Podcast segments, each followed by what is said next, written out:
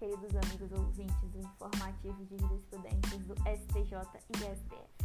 Voltamos com mais um importantíssimo episódio de julgados dos nossos tribunais superiores. Então, afivelem-se os cintos de segurança, assentos na posição vertical e vamos ao informativo de número 700 do STJ.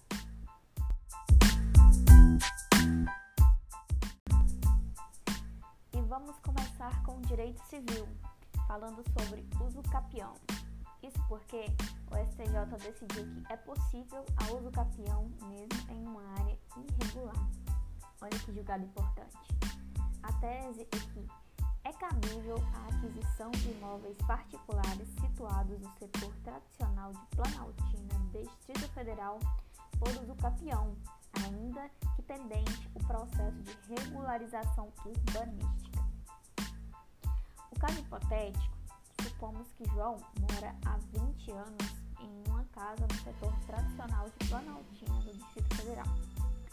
Ele não tem o título da propriedade dessa área, mas afirma que é a posse mansa, pacífica e ininterrupta. João ajuizou a ação de uso capião extraordinária pedido para se tornar proprietário do imóvel. O juiz julgou o pedido improcedente, argumentando que o imóvel em questão, embora situado em área particular, não tem matrícula individual no cartório de registro imobiliário. Esse imóvel pleiteado pelo autor, assim como vários outros que estão na mesma situação, é fruto de um parcelamento de fato, ou seja, um parcelamento feito de forma irregular, sem cumprir a legislação há mais de 50 anos e que ainda não foi regularizado pelo poder público a constituição do registro imobiliário pretendido irá atrapalhar o andamento do processo administrativo de regularização em curso. O sistema jurídico não admite o fracionamento, loteamento ou desmembramento de imóvel por meio de uso capião. A situação então chegou ao STJ. E o que, que o STJ entendeu?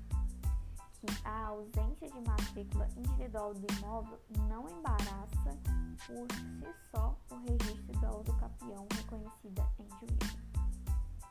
Portanto, em que pese não ter matrícula própria, será possível o reconhecimento da autocapião. Basta, para tanto, que se faça o desmembramento da matrícula original a fim de que a área usucapida possa contar com uma cadeia dominial própria. Ademais, tratando-se de parcelamento do solo ou incorporação imobiliária, também a previsão legal expressa para a abertura de novas matrículas, conforme o artigo 237-A da Lei de Registros Públicos. Ademais, pode haver propriedade imobiliária ainda que não esteja certificada no registro de imóveis cartório de registro de imóveis fornece uma presunção relativa de veracidade, ou seja, presunção iuris que admite prova em contrário. E se admite prova em contrário, é porque o registro da propriedade não se confunde com a propriedade em si.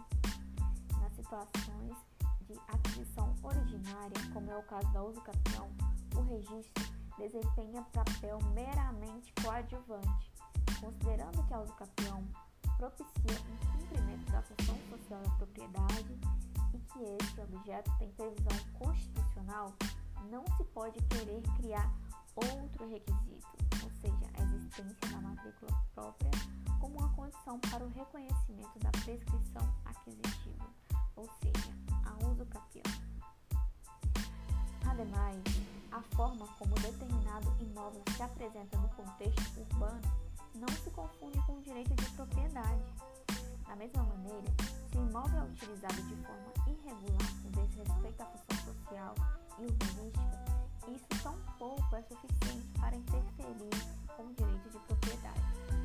Se a utilização do imóvel desrespeita o interesse público, isso continuará a acontecer independentemente do reconhecimento da prescrição aquisitiva. Eventual construção irregular, supressão de nascente o risco à saúde pública continuarão a existir independentemente do juiz na sentença, deferir ou indeferir o pedido da usucapião, sendo certo que tais irregularidades devem ser corrigidas por remédios próprios, a cargo do poder público, pelo poder de polícia que lhe é inerente. A declaração de usucapião, vale dizer, é incapaz de causar prejuízo à ordem urbanística, sendo certo, da mesma forma, que o indeferimento do pedido de usucapião não é capaz por si só de evitar a utilização indevida da propriedade. Não é correto afirmar que todas as ocupações irregulares do solo atentam contra o interesse público. O que atenta contra o interesse público é a inércia do Estado em promover e disciplinar a ocupação do solo. No caso, essa omissão estatal é mais do que flagrante. Ocupação da área está sedimentada há décadas e contou com a anuência implícita do poder público, que fingiu não ter visto nada, tolerou durante todos esses anos e ainda providenciou a instalação de vários serviços e equipamentos públicos, como pavimentação de rua, iluminação pública, linha de ônibus, praça, posto de Detran, entre outros. Não por outro motivo, a região é conhecida como setor tradicional de Planaltina, o que bem denota a idade do parcelamento do solo. Em suma, repetindo a tese, é cabível a aquisição de imóveis particulares situados no setor tradicional de Planaltina, Distrito Federal, por uso capião, ainda que pendente o processo de regularização urbanística. Ainda em civil, vamos falar sobre usufruto. O usufrutuário havia arrendado o imóvel objeto do usufruto. O usufrutuário morreu, com isso extinguiu-se o usufruto. Porém, enquanto o proprietário não reivindicar a posse, os sucessores do usufrutuário poderão pleitear os direitos contratuais em face do arrendatário. A tese é a seguinte: a morte do usufrutuário que arrenda imóvel durante a vigência do contrato de arrendamento, sem a reivindicação possessória pelos proprietários, torna precária e injusta a posse exercida pelos seus sucessores, mas não constitui óbice ao exercício dos direitos provenientes do contrato de arrendamento pelo espólio perante o terceiro arrendatário. O que é usufruto? É um direito real e temporário de usar, fruir, ou seja, retirar frutos e utilidades do bem, coisa alheia, sendo bem móvel ou imóvel, de forma gratuita, sem alterar-lhe a substância ou destinação econômica. Tá? A situação hipotética é a seguinte: João proprietário de um imóvel rural, uma fazenda, concedeu a Lucas o usufruto vitalício desse imóvel. Ocorre que Lucas, usufrutuário, não sabe administrar uma fazenda e por essa razão ele decidiu arrendar o imóvel a Pedro. Assim, Lucas figura como arrendador, celebrou com Pedro arrendatário um contrato particular de arrendamento agrícola pelo período determinado. Chegando à data estabelecida do arrendamento, termo final do contrato, é, Pedro, arrendatário, não devolveu a posse do imóvel para Lucas, arrendador. Diante disso, o contrato de arrendamento, que era um ajuste por prazo determinado, passou a ser um pacto por prazo indeterminado. Lucas faleceu em 2008 o espólio de Lucas ajuizou a ação de despejo acumulado com cobrança e rescisão contratual em desfavor de Pedro, almejando a resolução do contrato de arrendamento rural, a reintegração da posse do imóvel arrendado e o pagamento dos valores vencidos e não pagos. O caso então chegou ao STJ. O espólio do usufrutuário possui legitimidade ativa neste caso? O STJ decidiu que sim, é verdade que, havendo a morte do usufrutuário, ocorre a extinção do usufruto. Usufrutuário, por ter caráter personalíssimo, não se transmite aos herdeiros, sendo descabida no ordenamento jurídico brasileiro a sucessividade desse direito real. Contudo, diante do efeito constitutivo do registro do cartório imobiliário, o falecimento do usufrutuário não opera efeitos automaticamente de forma que, mesmo sendo descabida a sucessão do do usufruto as implicações deste subsistirão enquanto não cancelado o registro e retomado o pleno domínio do bem pelo proprietário. Assim, se o usufruto recair sobre o bem imóvel, a sua constituição ou desconstituição pressupõe o registro e a verbação do cancelamento na respectiva matrícula do cartório de registro de imóveis. Medida esta dotada de efeito constitutivo, sobretudo em relação ao Sobrevindo à morte do usufrutuário por causa de extinção desse direito real, a posse, enquanto não devolvida ou, rei, ou reivindicada pelo proprietário, transmite-se aos sucessores do usufrutuário, ou seja, sucessores de Lucas, mas com um caráter de injusta, dada a sua precariedade. O espólio, por se tratar de universalidade de direito, constitui-se pelo complexo de relações jurídicas titularizadas pelo autor da herança nos moldes do artigo 91 do Código Civil. Aí, se incluindo na espécie a relação originária do arrendamento rural.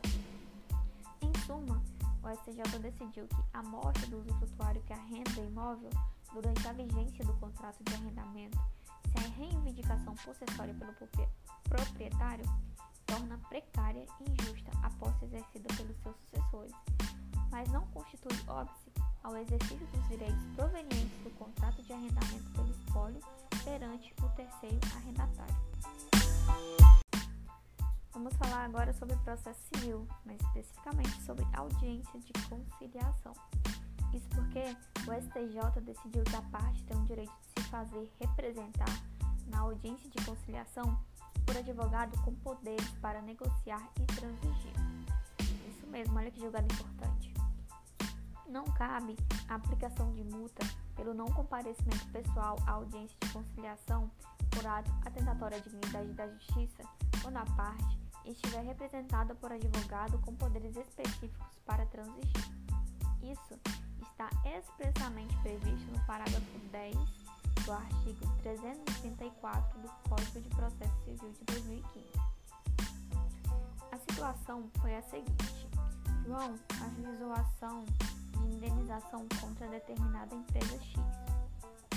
O juiz constatou que a petição inicial preenchia os requisitos essenciais e que não era o caso de improcedência liminar do pedido. Em razão disso, designou a audiência de conciliação. Nessa audiência, João compareceu juntamente com seu advogado. A empresa ré não enviou o preposto, tendo mandado para a audiência apenas o advogado. Vale ressaltar, contudo, que o advogado da empresa tinha procuração com poderes específicos para transigir. Mesmo assim, o juiz entendeu que era indispensável a presença do preposto e que, como ele não estava presente na audiência, deveria-se entender que a parte ré faltou.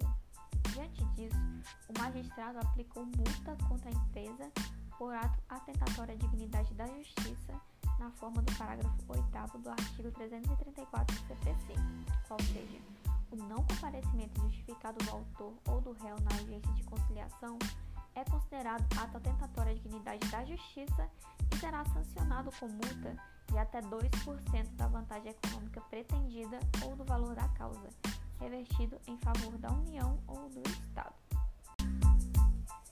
Fazendo um plus à, decisão, essa decisão interlocutória de fixação de multa, ela não é agravável, tá?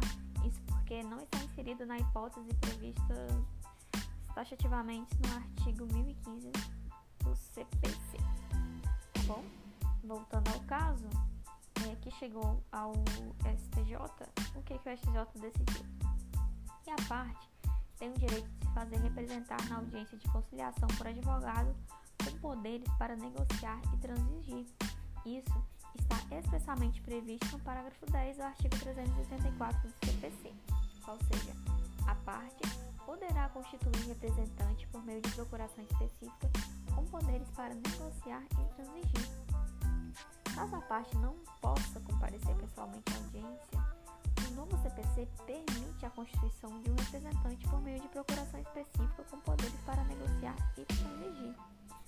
Pode ser advogado ou um terceiro.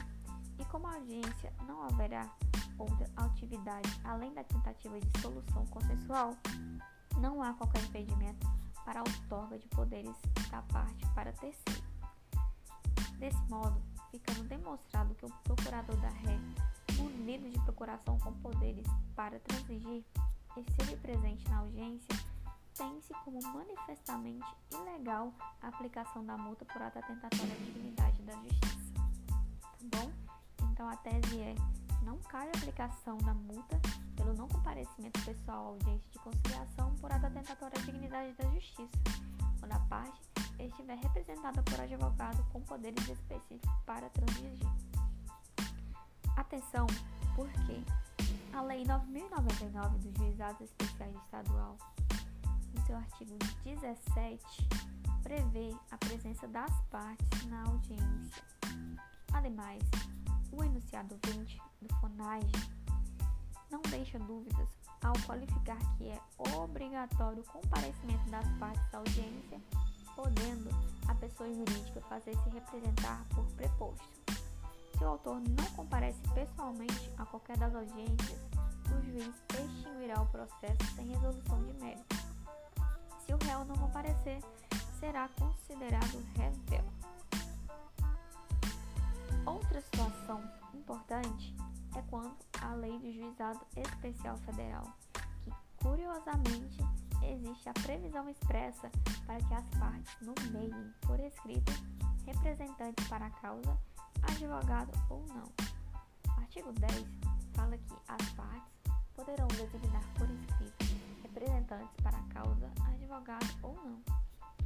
Nesse juizado, é possível sustentar não apenas a possibilidade de representar da parte, mas também que ela seja feita por meio de advogado. Portanto, galera, atenção aí às distinções quanto a esse comparecimento ou não feitos pelo julgado, tá bom? Ainda em processo civil, vamos falar de impugnação ao cumprimento da sentença. Qual é o termo inicial para o oferecimento da contestação na hipótese de acolhimento da impugnação ao cumprimento de sentença, fundada no artigo 525, parágrafo 1 inciso 1 do CPC. O termo inicial do prazo para oferecimento da contestação na hipótese de acolhimento, de acolhimento da impugnação ao cumprimento de sentença, fundada no artigo 525, parágrafo 1 inciso 1 do CPC, é a data da intimação que acolhe a impugnação o artigo 525, parágrafo 1 aduz que na impugnação o executado poderá alegar falta ou nulidade da citação se na fase de conhecimento o processo correu a sua revelia. No caso de acolhimento da impugnação ao cumprimento de sentença, o prazo para apresentação da contestação se inicia somente na data em que houve a intimação da decisão do juiz que acolheu a impugnação. Prazo não se iniciou no momento que o executado compareceu espontaneamente. O réu poderá esperar a decisão do juiz antes de apresentar a sua contestação. O caso hipotético é o seguinte: a empresa ajuizou a ação de cobrança em, fase de outra, em face de outra empresa X. Ocorre que a citação no processo de conhecimento não ocorreu no endereço correto da empresa X este equívoco não foi percebido durante a fase de conhecimento, tendo todo o processo corrido à sua revelia. Foi proferida a sentença, a empresa X foi condenada ao pagamento de determinada quantia em favor da autora. Houve o trânsito julgado e, com isso, a autora ingressou com pedido de cumprimento de sentença. O juiz determinou a intimação da empresa X para pagar a quantia em prazo máximo de 15 dias. Nesse caso, é necessária a intimação da devedora por ela já ter sido revel na fase de conhecimento? Sim, mesmo que o devedor tenha sido revel, quando chega à fase de cumprimento de sentença, o juiz terá que determinar sim a sua intimação. Como é feita essa intimação? Via postal, ou seja, por carta com aviso de recebimento. Foi expedida então a intimação por via postal empresa X efetuar o pagamento da condenação. Contudo, a intimação foi encaminhada novamente para o endereço incorreto. Só que a empresa X ingressou espontaneamente autos. Né? Sob desistência do processo por outros meios, ingressou espontaneamente, apresentando impugnação, no qual alegou a nulidade da situação ocorrida ainda na fase de conhecimento. Vale ressaltar que a empresa X não apresentou qualquer defesa de mérito. O juiz, então, acolheu o pedido e foi decretada a nulidade da citação todos os atos subsequentes. Diante disso, o magistrado determinou o retorno dos autos à fase de conhecimento, com a reabertura do prazo para a contestação. Agiu corretamente o juiz? Sim, a citação é indispensável à garantia do contraditório e da ampla defesa, sendo o vício de nulidade de citação o defeito processual mais grave no sistema processual brasileiro. O defeito ou inexistência da citação opera-se de plano na existência da sentença e caracteriza-se como um vício transrescisório que pode ser suscitado a qualquer tempo, inclusive após escoado o prazo para o ajuizamento da ação rescisória, mediante simples petição ou por meio da ação declaratória de nulidade, aquela conhecida como querela nulitatis.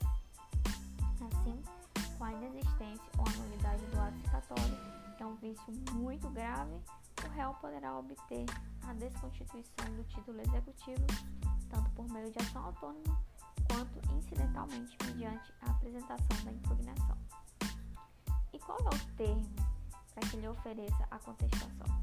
O termo para oferecer a contestação na hipótese do acolhimento da impugnação ao cumprimento de sentença fundado no artigo 525, parágrafo 1 inciso 1 do CPC, é a data da intimação que acolhe a impugnação.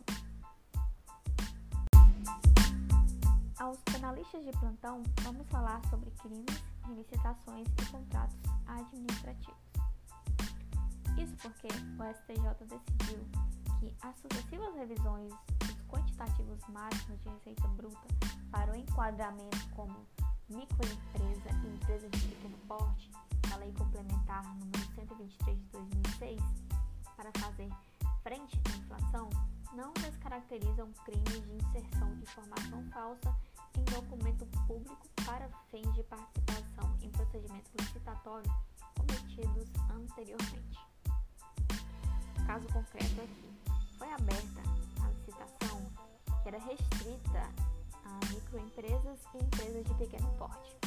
Empresa X tinha um faturamento acima daquilo que era permitido pela Lei Complementar número 123 de 2006, estabelecida como sendo um teto para ser considerada EPP.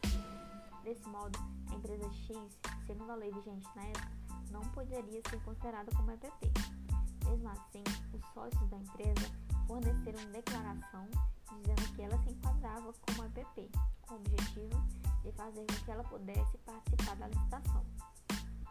Pouco tempo depois, entrou em vigor a Lei Complementar número 139 de 2011, que aumentou os valores máximos para fins de caracterização como microempresa e empresa de pequeno porte, previstos no artigo 3 da Lei Complementar 123 de 2006.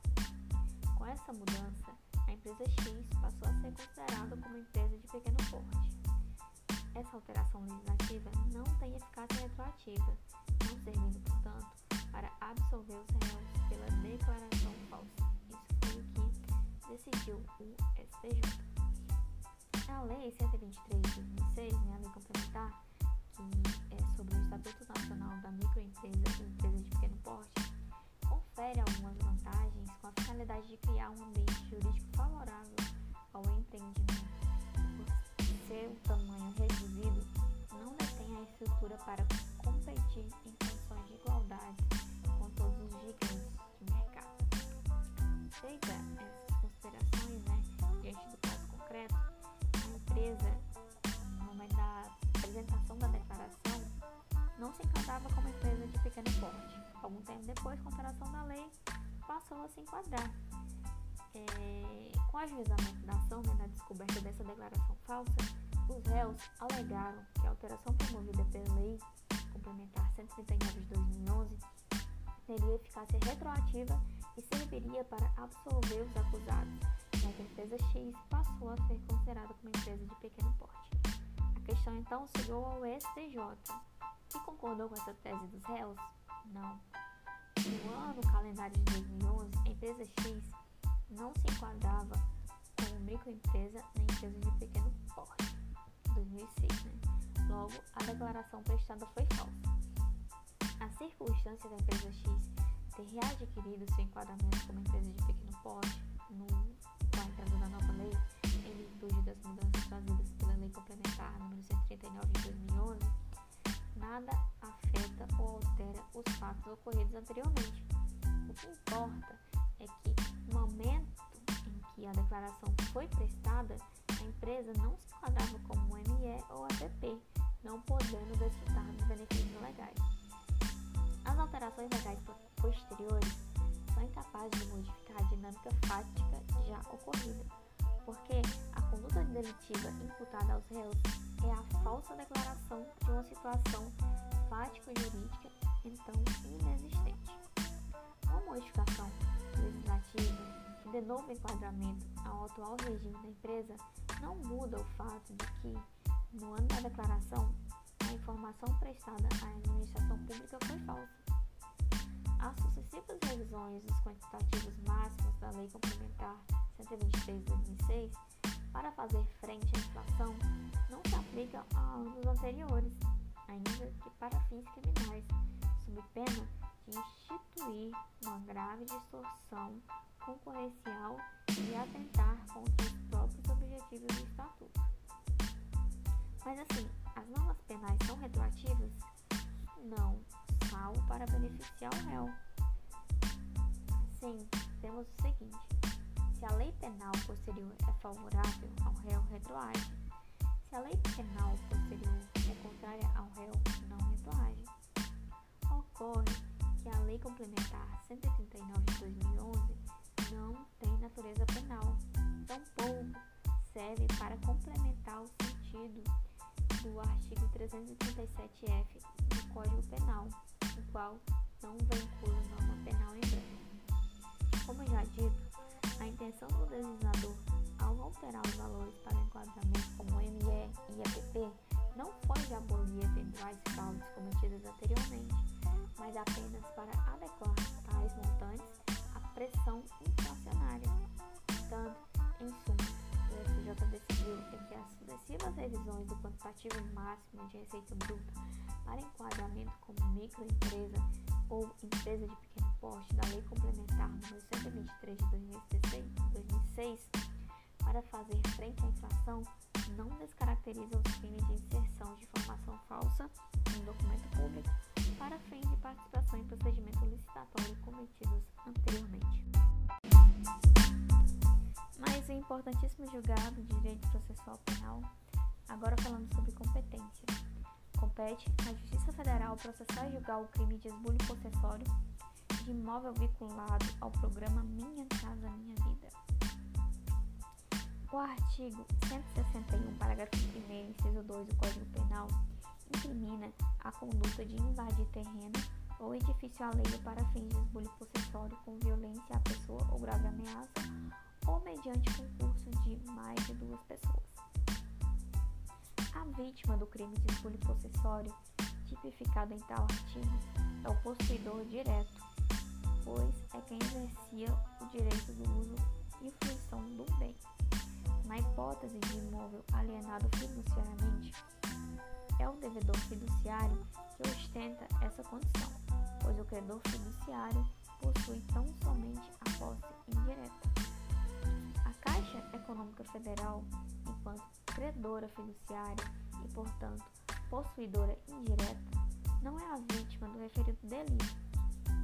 Contudo, no âmbito civil, a empresa pública federal possui legitimidade concorrente para propor eventual ação de reintegração de posse diante do esbulho ocorrido. A sua legitimação ativa para a ação possessória demonstra a existência de interesse jurídico na apuração do crime, o que é suficiente para fixar a competência penal federal, nos termos do artigo 109, inciso 4 da Constituição Federal. Os imóveis que integram o programa da Minha Casa Minha Vida são adquiridos em parte com recurso orçamentário federal.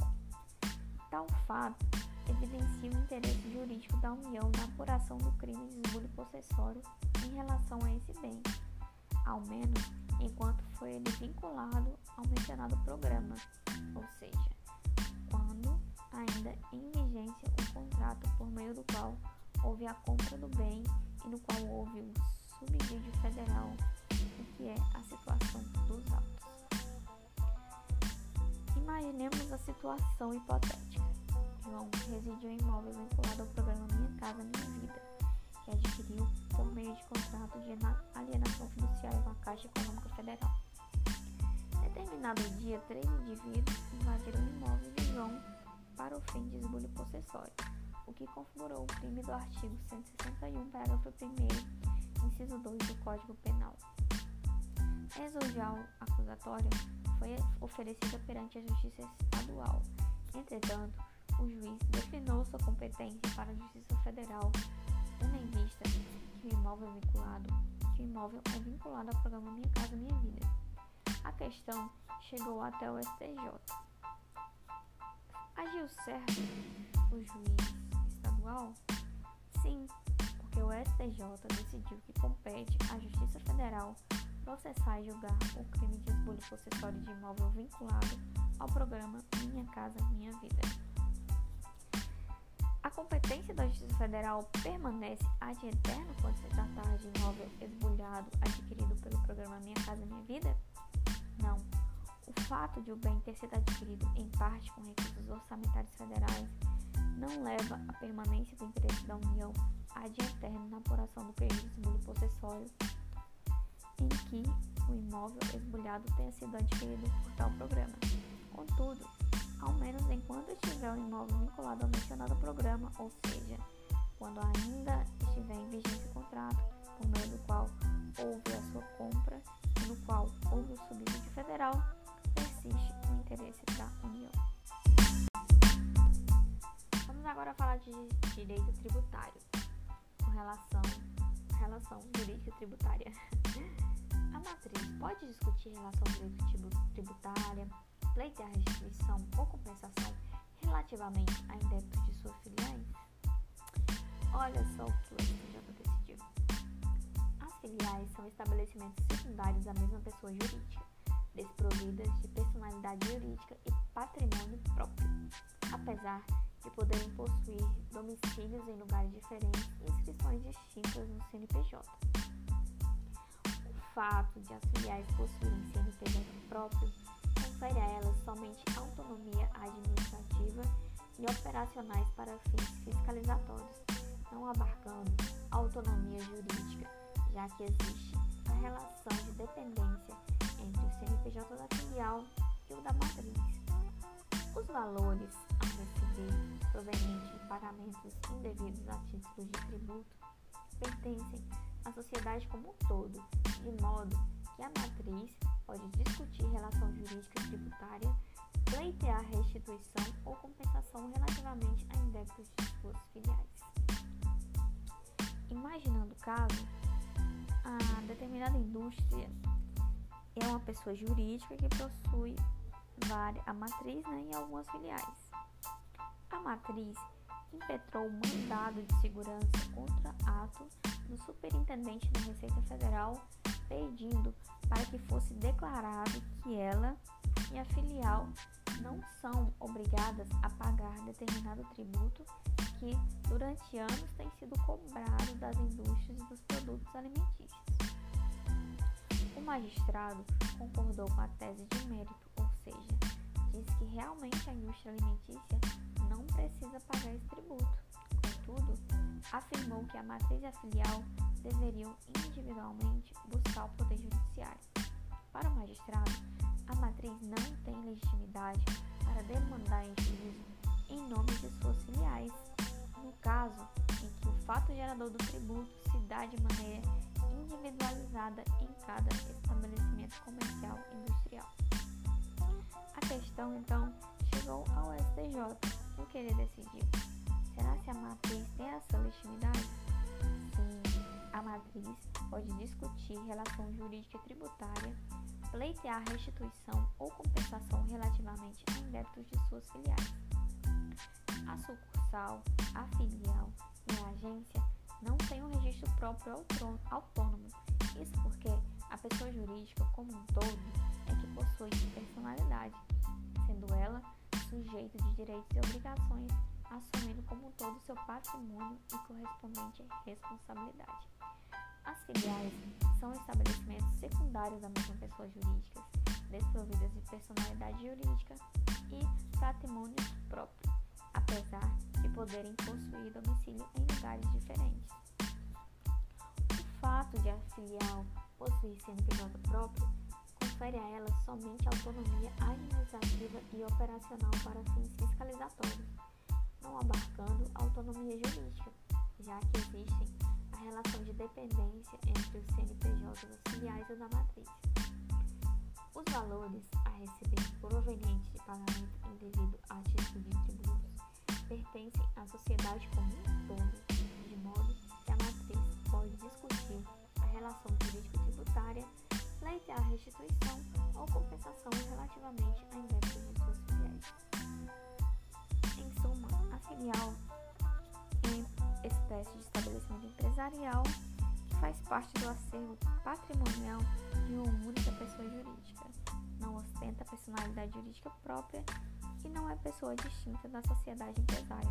Dessa forma, o patrimônio da empresa matriz responde pelos débitos da filial e vice-versa, sendo possível a penhora de bens e do passengente uma por outra.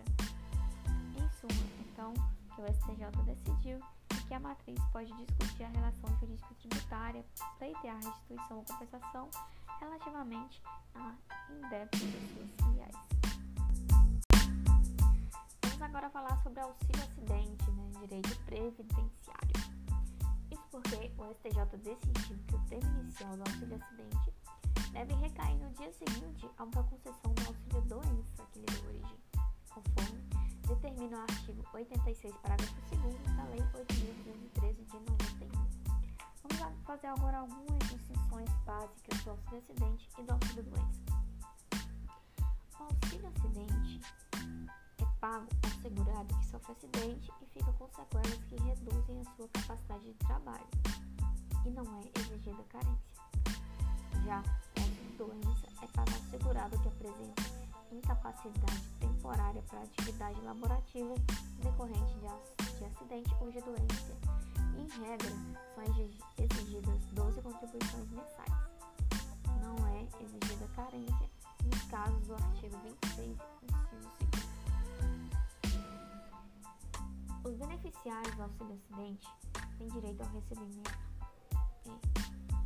em empregado, urbano, rural e doméstico, o trabalhador avulso e o segurado especial. Já quanto ao auxílio doença, todos os segurados do regime geral de previdência social podem receber. No caso do auxílio doença por acidente de trabalho, somente os segurados empregados, inclusive o doméstico, o trabalhador avulso e o segurado especial. O auxílio acidente, por ter caráter indenizatório, pode acumular com outros benefícios pagos pela Previdência Social, exceto aposentadoria. Já a auxílio-doença, em regra, é vedada a acumulação. Portanto, tratando-se de concessão de auxílio-acidente precedido de auxílio-doença, a Lei 8.213 traz expressa disposição quanto ao seu termo inicial, que deverá corresponder ao dia seguinte ao da cessação do respectivo auxílio-doença, ou importando a causa do acidente. Vale ressaltar ainda que não importa a data do auxílio-acidente, isso porque o segurado estava recebendo auxílio-doença. O auxílio-acidente surgirá no dia seguinte ao da cessação do auxílio-doença. Sintetizando o entendimento do STJ sobre a data do auxílio-acidente, é que se houver a prévia concessão do auxílio doença, o auxílio acidente será devido a partir do dia seguinte ao da cessação do auxílio doença. 2. Se não houver a prévia concessão do auxílio doença, o termo inicial do auxílio acidente deverá corresponder à data do requerimento administrativo. Se não houver prévia concessão de auxílio-doença nem requerimento administrativo, o termo inicial do auxílio-acidente será a data da citação.